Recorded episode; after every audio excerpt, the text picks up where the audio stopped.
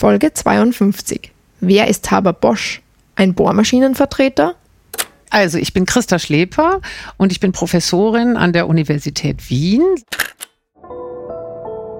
Fünf Minuten Climate Chance. Kurze Häppchen aus der faszinierenden Welt des Klimas. Kunstdünger ist also Stickstoff aus der Luft, der in einem chemischen Verfahren in andere stickstoffhaltige Moleküle umgewandelt wird, damit Pflanzen den Stickstoff aufnehmen können. Ja, wieso fragst du? Naja, wie macht man das? Mit dem Haber-Bosch-Verfahren. Haber-Bosch-Verfahren? Klingt nach einer Bohrmaschinenverkaufsstrategie. Nicht ganz. Also Anfang des 20. Jahrhunderts hat sich schon herausgestellt, dass es irgendwann einen Bottleneck geben wird, einen Engpass, dass es irgendwann einen Engpass geben wird für ähm, die Herstellung von Kunstdünger oder für, ja, für für die Düngung, einfach für die Herstellung von Nahrungsmitteln in der Landwirtschaft, weil sich die Weltbevölkerung eben immer weiter vergrößert hat. Und das war nicht das einzige Interesse, warum man einen Prozess entwickeln wollte, um Stickstoffverbindungen, reaktive Stickstoffverbindungen herstellen zu können. Das zweite Interesse waren tatsächlich Kriegsinteressen.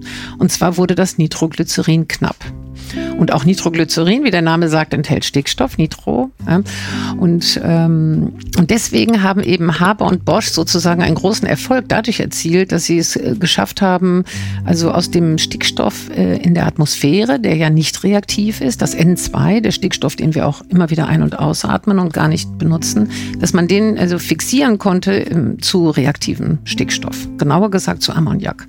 Genauso eigentlich, wie das natürlicherweise die Knöllchenbakterien machen machen. Und um das nachzuvollziehen, um das als Menschen nachzumachen, diesen Prozess, braucht man unglaubliche Mengen Energie.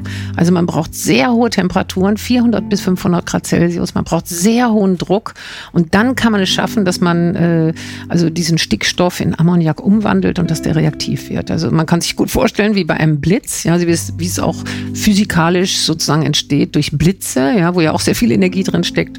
Genauso braucht man irre viel Energie, um diesen Kunstdünger herzustellen.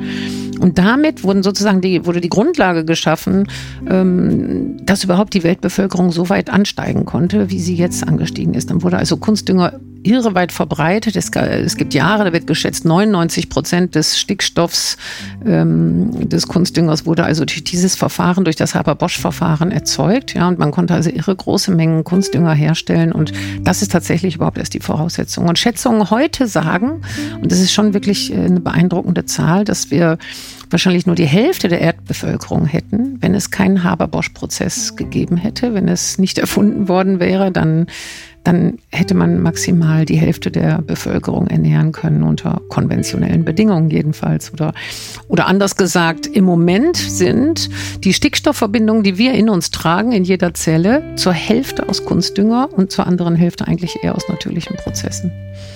Und dafür haben Haber und Bosch Anfang des 20. Jahrhunderts den Nobelpreis bekommen, 1918 und 1931. Und ähm, heute wird das aber durchaus auch kritisch gesehen. Es wird durchaus als ein großes geochemisches Experiment angesehen. Äh, man, man schaut eher jetzt mit einem weinenden Auge auch zurück auf diesen sogenannten Erfolg, weil man eben weiß, dass dadurch auch die Umwelt sehr gelitten hat und, ähm, und das natürlich jetzt auch massive Umweltprobleme macht, wie Überdüngung ja, der massive Stickstoffeinsatz. Und vielleicht, wenn es nicht so leicht gewesen wäre, ähm, es so herzustellen, dann, dann wäre vielleicht mehr Forschung und mehr Aktivitäten der Menschen in andere Richtungen gegangen, könnte man sich vorstellen, eine andere Art von Landwirtschaft zu erhalten, die schonender ist für die Umwelt. Das könnte man sich denken. Denn erst durch diesen Kunstdünger, der so massiv hergestellt wurde, ähm, konnte man diese große industrialisierte Landwirtschaft überhaupt erst aufbauen.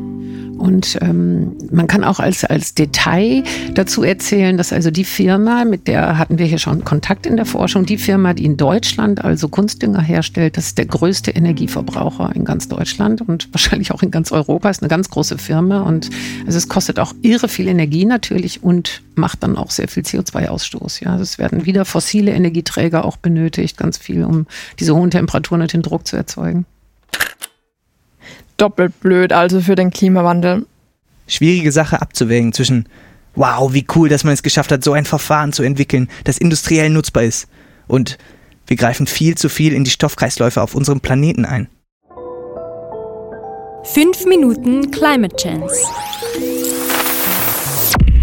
Kurze Häppchen aus der faszinierenden Welt des Klimas.